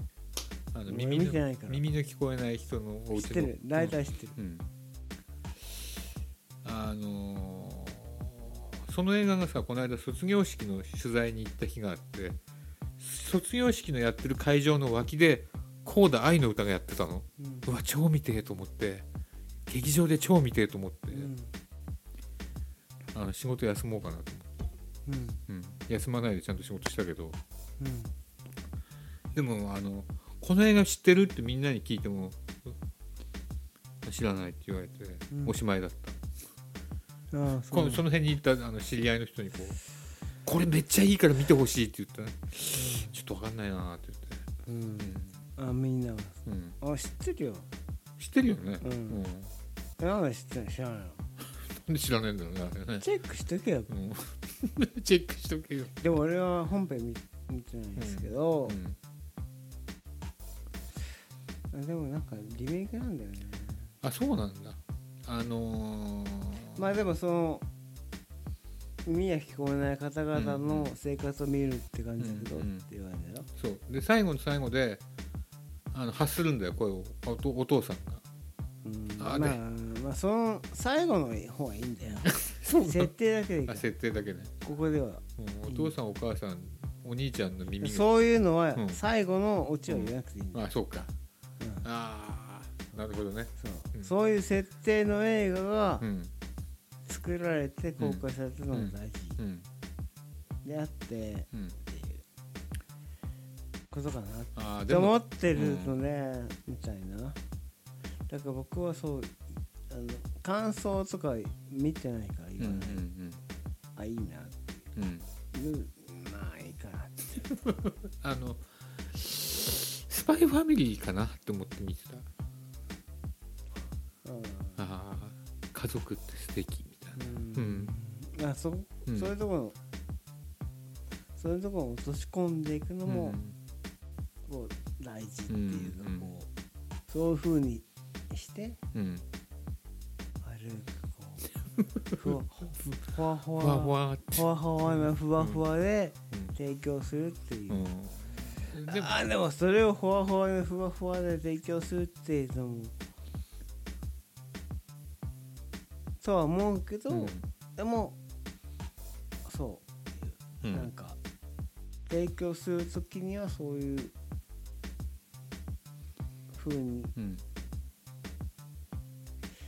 できてよかったねって思うよあね、そうそうそうめっちゃなんかさ何かやろうとするとやっぱりあるわけ、うんなんかあでも最終的に提供できてよかったなっていうか、こうリリースっていうか、うんあーあーなんかなんでああだから だって最近ちょっと見見見に行くとかねうんちょっとなんか明日見るみたいなあのよかったね本当は後で見るみたいなそれかな、これで発見したあやってるって思ったあ今今劇場っていうかなここの市民なんとか会館みたいなところでこれかかってんだと思っていいなと思って、うん、以上今月の発見でしたうん何かありますか何かありますかいやそうそうその、うん、その質問はないやろないかそっかそういうのは番組としてそうないでしょ番組パッケージなんだはいそうはいすいまいせん今なんかあります。これライブじゃないんだよライブね。ダメでしいやでもライブ感っぽ くね今やってほら今やってんのかなって誤解する人もいるかもしれないからょ。い いやいないよ大丈夫、なんかもうちょうん、えーあとねヤバティの,、T あのね、CD と DVD 買ったよっとうんうんはい。うん、よかった よかった、だからやばい。うんうん。うん。あの、それさ、うんなんかヤバティが好きな人と番組やった方がいいと思う。 そうかここで俺拾えないんだよね そうだね。うん。非そ常うそうそう。うにちょっんと申し訳ないんだけうどん、広げりようがないっていうね。うんヤバい的なファンでもないし、うん知らないっていうんう、うん嬉しい気持ちが全くわかんないうん。そうそっか。うん伝わんないか。でもそれもいいよい い。はい。ああヤバティってどこにいるうん？のアニメイトアニメイトにはいない。 アニメイトにはいないね。一応突っ込んでいい、うん え何なのあー渋谷渋谷にもいないとヤバティどこに思う。岸駅周辺にいるんじゃないかな。いるのん岸駅。岸駅周辺何にもないっていう歌を歌ってた。あと猫飼いたいっていう歌も歌ってた。うん勝手に帰るわさっき飼いたいって言ってたじゃん。 猫飼いたいって言ってたじだうんから歌としては勝手に帰ゃるん。わあ、そうか。勝手に飼えばそう。でも猫飼いたいってしか歌ってなかった。だからといってヤバティと共感してたらお前だから知らない人だうん、知らない人か。でもいつかこう対バンするかもしあそっ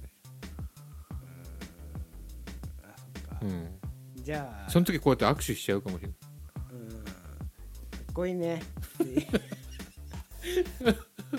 投げやり なんでそんな投げやりになって言ってもしゃあたの、ないし、いや。そっか。ヤバティがさなんか、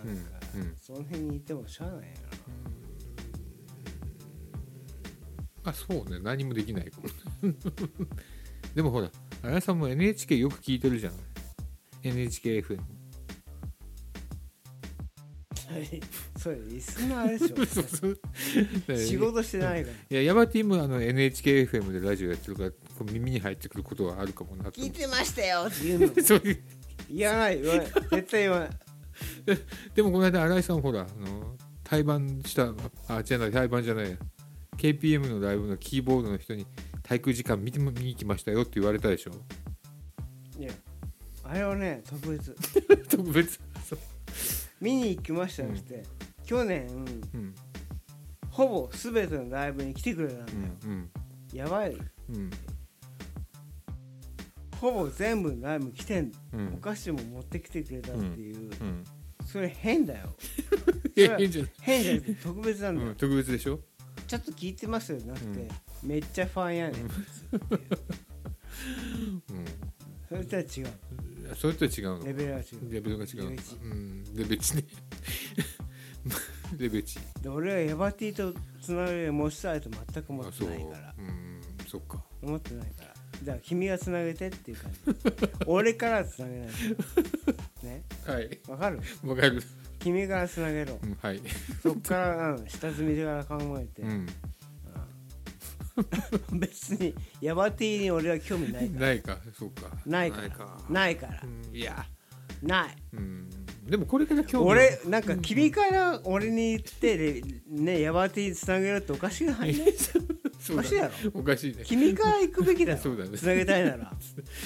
ね頑張頑張るのは君だろはいなそれはいおかしいやろおかしいねアーティスト同士は違うやろうんそうだね興味ないんだからそうかうんまあ聞くけどさっていうう、んうん、大したないやろうんそうだねうんはい なんで怒られてるのかなうんうん、ちょっとおかしいやろだからおかしいんだよオーダー がなあで大体おおかしいことしか大体言ってないからね大丈夫ダメだよ、うん今のもおかしい権力関係的におかしいやなんで権力ろなんでここ俺ににここになん権で力お前が繋がれたんだ直で行けやってあそうか話だろうん別に繋がんななくんてでもい俺いに俺通すんだよいやいやいややば違うって偶偶然つなヤがっバちテゃィっうかてもやりたいわけなうのんうんえヤバティってやりたいの何をヤバティヤバティと繋がりたいのいやそうでもない何がやりたいライブののヤバティと繋がることをさ楽しみたいのなんかヤバティを見ていたいえんなんか変なだエよロい感じすんだよ どういう感じ何お前がなんかさみたいな感じだようんプロデューサー変な感じだよ違うやろうんそうかうんいやまあ何がやりたいのいやヤバティと話したいの違うのそうね見てたいのかなあじゃあヤバティと会いたくない会いたいじゃあ会えばいい なんで俺を合わせようといやで違う俺より合う確率は高いでしょって言ってるないよのいやないかなないよおかしいなだってお細か野しいんだよ細野さんに会ったことあるでしょなんで相互されたいのえなんで相互したいの俺は有名人と会ってる人と知り合いになりたいみたいな違うでしょ、うんそんなものに使われたいの いや使使われるのか俺いいんだけどさ別にうん何がしたいんだよわかんない 全然ヤバティなん違なんだうよ偶然会っちゃうかもしれないでしょ新井さんは合わねえよ俺俺は偶然会わないからさヤバティはうん多分全然違う領あ域、そうか違うのかうん狭い日本そそんなに急いでどこへ行くみたいな そうね狭い日本だから会っちゃうかもしれない何言ってんのこれ俺芸能人とも思われてんのこれ うんいや違うよバカ半分芸能人みたいな感覚はあるからさ芸能人じゃねえよ違うのか俺、うん、ちょっともう大丈夫これ えあ用務員か用務員かこれもう流すよマジで本当にこれも流すいよやいいよ全然切らねえよ切らなくていいよ全然俺のことなんと思ってんだよって思ううんけどでもあのミュージシャンと用務員の中間ぐらいだと思ううん芋虫芋虫うん芋虫ここれさっきのなんかあいなくなっちゃった、うん、そう芋虫かちょっとなんか俺今くらいで面白いねねえなんだよってうんそうそう俺は何なんだみたいうんいやなアイデンティティクライシスだよ社会学社だよ会学社会で学もあのあのくだりなんであおう終わっちゃうあ終わっちゃう終わっちゃう終わっちゃう終わっちゃうあ終わっちゃうんだあもう終わりだ今日もこれでいいやう、うん、びっくりしちゃったびっくりしちゃったこれで終わっうんあ終わっちゃった大体これよくできてるんだこれね終わろうと思った時にちゃんと終われるようになってるんだ社会学のさ、あのうん先生に送るってえなんかリスカする先生に送るってまあこここういうのが社会学なるほどねいろいろいろいろいろなんだうんあいよろいろあんだね、うん、これをなんかあのースポンサーの先生に送っといてもうん分かった秀夫ちゃんに言っとくよ、ひでおちゃんにうん、新井さんがやっひでたおちゃん飲もうぜっつって、うんいや飲むと思うよこれはもうコロナ明けだし飲もうぜ、ね、うん、あそうだね、うん、飲もうぜ飲もうぜってキンキンでキンキンで荒井さん荒井さんはみんなと飲みたがるよねそうだってもう飲もう飲むなら毎日開け,、開けてあげとくって仕事はちょっと、うんうんうんうん夜は開けてるあげとくそうこんなのいいのかいいいいねいいいいんだよめっちゃいいよ 結構荒れた感じになったけどうん面白いめっちゃ面白いねなんだっけヤバティがなんかヤバティほらでヤバティと俺をつなげるなって言ってたよずっとメジャーとはなんか、だってヤバティだってずっとメジャーじゃなかったんだからさいやそれは君の主観だから さつながりねえから、ねえかそっかなんで俺それ頑張んのって話だろでもなんかでもなんかじゃねえんだよお前好きでしょ好きでしょうね バカ野郎お前俺は自然に付き合っていく人間関係を大事にしてるだけうんあそっかだから、んメディア関係で出たでしょっていう関係でバッとつなげられるのは、うんねえうんねえよあんなもん バカ野郎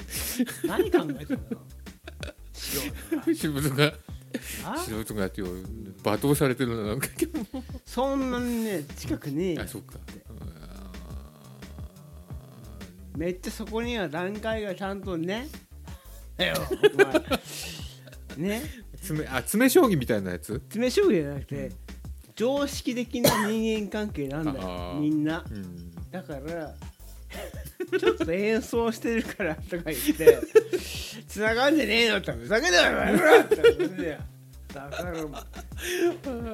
めっちゃ面そ白れはい手続きを踏まなきゃいけないんだよ会うにはんそっか本当だよ本当に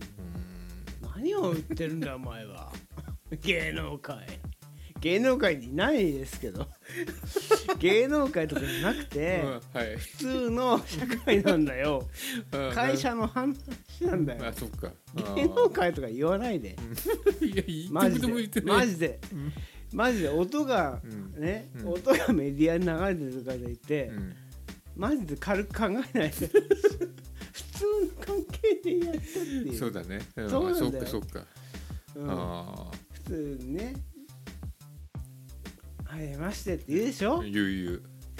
ヤバティだから押すって言わない言よわないよあのどっちかっていうとこう黙っちゃうよねああああ何言ってんの前とかもうそうそううんそうだねないないないそっかないないそうだね 普通、そうだねうん、あわかるわあちょっと分かってきたちょっと考えてね、俺立川談笑初めて見た時に何も話せなかったもん、うん、はあはーって言っいやちょっとそれとは違うんだけていどや同じだよ、だからさうん青山テルマが俺の隣にいないんだよ、うん、いないのまあ、ちょっと隣の隣ぐらい だよほらいるじゃん、そういうかなんかさ、うん、そういうのない。何これ。すごくないこういうの めっちゃいいと思う面白いけね。ど、うん、面白いははい今日はさい今日は平芸やりました。うんやりましためっちゃ良かったあでもちょっとずつ分かってきたね、うん前進んでるよ歩幅前進でもね、やめて、そういうの。うん、いいのうんもうちょっとだからこの平ゲを頑張っていけばヤバティに会えるかもしれない俺も何をもう。ちょっともう入るわもう。本当に帰っちゃうんだうん何なの。じゃあ、えー今日もご視聴いただきありがとうございました。えっ、とお相手は荒井剛と吾妻ひろしでしたおちょめらです。バイバまイた今度バイ荒井剛、あがつまひろしの5丁目ラジオ。この番組は、社会学ドリル、この理不尽な世界の片隅で、ガーナのの字、日本製法の服、チェリエカカオ、株式会社リブロス、楽々生態院、株式会社モジュール、以上の協賛でお送りしました。